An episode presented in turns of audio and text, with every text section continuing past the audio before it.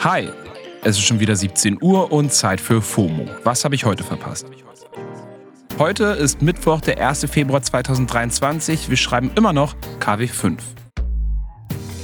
Mein Name ist Don Pablo Mulemba und heute geht es um Anime-Klassiker, eine verstörende Bühnenperformance und einen TikTok-Chef in Erklärungsnot.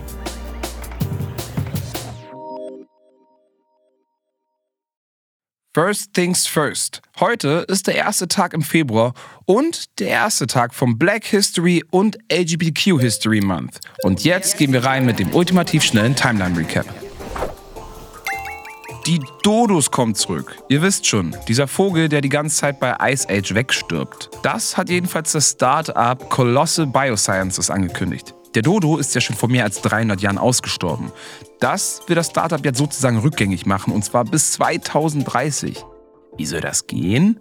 Mit Gentechnik. Also Gene von einer verwandten Tierart mit der DNA der Urdodos mixen und einen Klon züchten. Wie bei Jurassic Park quasi. Colossal sagt, sie wollen auch noch andere ausgestorbene Tiere zum Leben erwecken, zum Beispiel das Mammut. Aber nicht nur so zum Spaß, sondern sie wollen damit, Zitat, wieder Normalität ins Ökosystem bringen. Okay, klingt für mich eher nach Jurassic Park meets Black Mirror. Mirror. Anime-Fans aufgepasst! Netflix hat bei Twitter eine neue Serie des Anime-Klassikers One Piece angekündigt. 2023 soll es losgehen und das Besondere, es wird eine Live-Action-Serie, also mit echten SchauspielerInnen. Viele Fans von One Piece sind jetzt sehr, sehr skeptisch, denn in der Regel sind Live-Action-Adaptionen von Animes in den allerwenigsten Fällen so gut wie das Original und die Messlatte liegt verdammt hoch. Die Manga-Reihe von One Piece ist mit 500 Millionen verkauften Exemplaren eine der beliebtesten of all time. Da warten wir mal ab. Sam Smith bricht Gender-Klischees und kriegt Hasskommentare. Letzte Woche hat Sam ja sein neues Album Gloria veröffentlicht und dann kam auch direkt ein Musikvideo zum Song I'm Not Here to Make Friends. Sam Smith ist nicht binär. In dem Video sieht man, wie Sam einige Geschlechterklischees bricht, zum Beispiel durch ein rosanes Plüschkleid oder Nippelquasten. In den Kommentaren sammelt sich echt Übles, das mag ich hier gar nicht zitieren. Vor allem Hate gegen die LGBTQIA-Plus-Community und natürlich auch ganz viel Bodyshaming. Zum Glück lässt Sams Fanbase das nicht so stehen. The Drag Detective schreibt zum Beispiel auf Twitter, der ganze Hate nach dem Motto, ich vermisse Sam Smith von früher, ist so ekelhaft. Wieso supporten wir queere Menschen nur dann, wenn sie Schönheitsidealen entsprechen? Word. Das war der ultimativ schnelle Timeline-Recap. So, bleiben wir mal gleich bei KünstlerInnen auf Social Media und kommen zu einem, der Scheiße gebaut hat. Auf den Socials geht ein Video rum, das Matty Healy bei einem Konzert zeigt, wie er auf der Bühne den Hitlergruß macht. Viele Fans sind jetzt schockiert und vor allem irritiert. Matty Healy ist der Sänger der britischen Band The 1975. Das ist eine sehr erfolgreiche Indie-Band, die seit über zehn Jahren immer wieder erfolgreiche Platten rausbringt. Vermutlich eine der größten Bands aus UK, die es gerade überhaupt gibt. In dem Video sieht man Matt, wie er während eines Konzerts den linken Arm ausstreckt und dabei mit den Füßen marschiert. Und währenddessen performt er den Song Love It If We Made It und singt die Zeile Thank You Kanye Very Cool. Weil das alles sehr verstörend ist, habe ich mal Johanna Kropfitsch gefragt. Sie kennt sich am besten mit der Band aus und arbeitet beim Musikmagazin Diffus. Johanna, das Video von Matty Healy ist wirklich verstörend. Was steckt deiner Meinung nach hinter der Aktion? The 1975 haben sich in Vergangenheit immer wieder gegen Klimawandel, Sexismus, Rassismus und Gewalt eingesetzt. Auch ihr Song Love It If We Made It ist ein sehr politischer. In dem kommt die Zeile Thank You Kanye Very Cool vor. Das bezieht sich auf einen Tweet von Trump, der sich bei Kanye für dessen Unterstützung seines Wahlkampfs bedankt. Nach all dem, was Kanye in den letzten Monaten gesagt und getan hat, wurde die Zeile aus der Lyrics nun wieder sehr relevant und Matty wollte scheinbar darauf aufmerksam machen, hat aber einen mehr als nur unpassenden Weg dafür ausgewählt. Das, was Johanna da anreißt, ist die krasse Entwicklung, die Kanye West in den letzten Jahren, aber vor allem Monaten hingelegt hat. Er spricht in Interviews viel über Hitler, verbreitet Antisemitismus, Rassismus und zeigt sich mit bekannten rechtsextremen Persönlichkeiten. Aber dieses Fass machen wir jetzt hier nicht auf, war nur wichtig für den Kontext. Okay, Matty Healy wollte also durch einen Hitlergruß auf Kanyes Verfehlungen aufmerksam machen? Klingt für mich auch sehr unpassend. Johanna, gerade im Hinblick auf diese Aktion, wie würdest du Matty Healy einordnen? Ist das die einzige fragwürdige Aktion von ihm?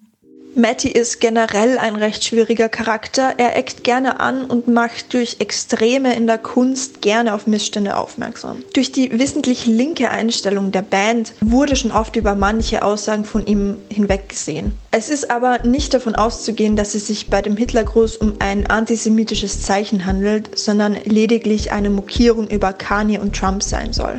Ob es das Ganze besser macht, ist natürlich fraglich und Fans verlangen jetzt ein Statement des Sängers. Okay, halten wir also fest, es ist davon auszugehen, dass Healy mit diesem Move auf den Rassismus von Kanye West und Trump aufmerksam machen wollte und eben nicht ein antisemitisches Zeichen setzen wollte. Aber natürlich bleibt dieser Gruß am Ende ein antisemitisches Symbol. Fans verlangen also vollkommen zu Recht ein Statement von Matty Healy. Bislang hat er sich dazu noch nicht geäußert. Wir halten euch auf dem Laufenden. Danke dir, Johanna. Kommen wir zu einem anderen Mann, der in Erklärungsnot ist, der chinesische TikTok-Chef Zhou Chu. Aber erstmal ganz von vorne, TikTok gehört ja zum chinesischen Konzern ByteDance. Wir lesen immer wieder, dass TikTok ein riesiger Datenkraken ist. Also, dass NutzerInnen auf TikTok so richtig viele Daten von sich preisgeben und diese dann quasi in China liegen. Wir erinnern uns, die chinesische Regierung ist bei der TikTok-Mutter ByteDance mit eingestiegen. Vor allem in den USA ist die Debatte über TikTok seit Monaten am Köcheln. Einige PolitikerInnen wollen die App sogar verbieten. Diese Debatte hat in den letzten Wochen nochmal so richtig Fahrt aufgenommen. Amerikanische Abgeordnete dürfen die App aus Sorge vor Spionage schon länger nicht mehr auf dem Handy haben. Das ist auch ziemlich ernst zu nehmen. Schließlich geht es um 100 Millionen NutzerInnen, persönliche Daten und um eine Menge Kohle. Deshalb hat der US-Kongress einen Ausschuss einberufen, um sich ernsthaft mit TikTok auseinanderzusetzen. Der Ausschuss sagt, TikTok und damit ByteDance hat der Kommunistischen Partei Chinas die Möglichkeit gegeben, auf amerikanische Nutzerdaten zuzugreifen. So. Und jetzt wurde eben der TikTok-Chef Chu höchstpersönlich vorgeladen. Natürlich muss er dann nicht hingehen. Aber er hat jetzt einen Besuch im amerikanischen Kongress angemeldet. Am 23. März wird sich Chu den Fragen der PolitikerInnen stellen. Um das alles genauer zu verstehen, habe ich mit Markus Bösch gesprochen. Er ist Autor, Dozent und veröffentlicht den wöchentlichen Newsletter Understanding TikTok. Markus, welches Problem hat die amerikanische Politik mit TikTok? Warum wollen sie die App verbieten? Seit Präsident Trumps Bestrebungen 2020 TikTok in den USA verbieten zu lassen, ist die Debatte um ein TikTok-Verbot immer mal wieder hochgekocht und jetzt haben US-Abgeordnete Gesetzesentwürfe eingebracht, um die chinesische Video-App jetzt final verbieten zu lassen. Der Kernvorwurf ist der Missbrauch von Nutzerdaten und in der Tat ähm, ist kurz vor Weihnachten bekannt geworden, dass äh, MitarbeiterInnen von ByteDance eben TikTok dazu missbraucht haben, die Bewegung mehrerer US-Journalisten und ihrer Angehörigen zu überwachen.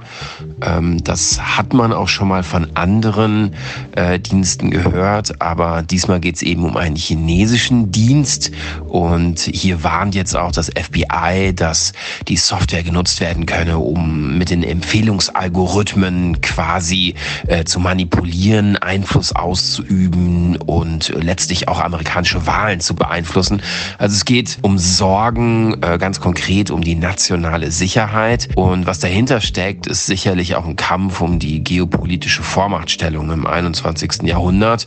Ähm, als so relevant wird TikTok inzwischen mit über einer Milliarde Nutzerinnen und Nutzern äh, eingeschätzt. Und ähm, das ist so ein bisschen die Story dahinter. Alright, wir haben ja bereits darüber gesprochen, dass Chu vom Kongress vorgeladen wurde, aber nicht dazu gezwungen ist, der Einladung zu folgen.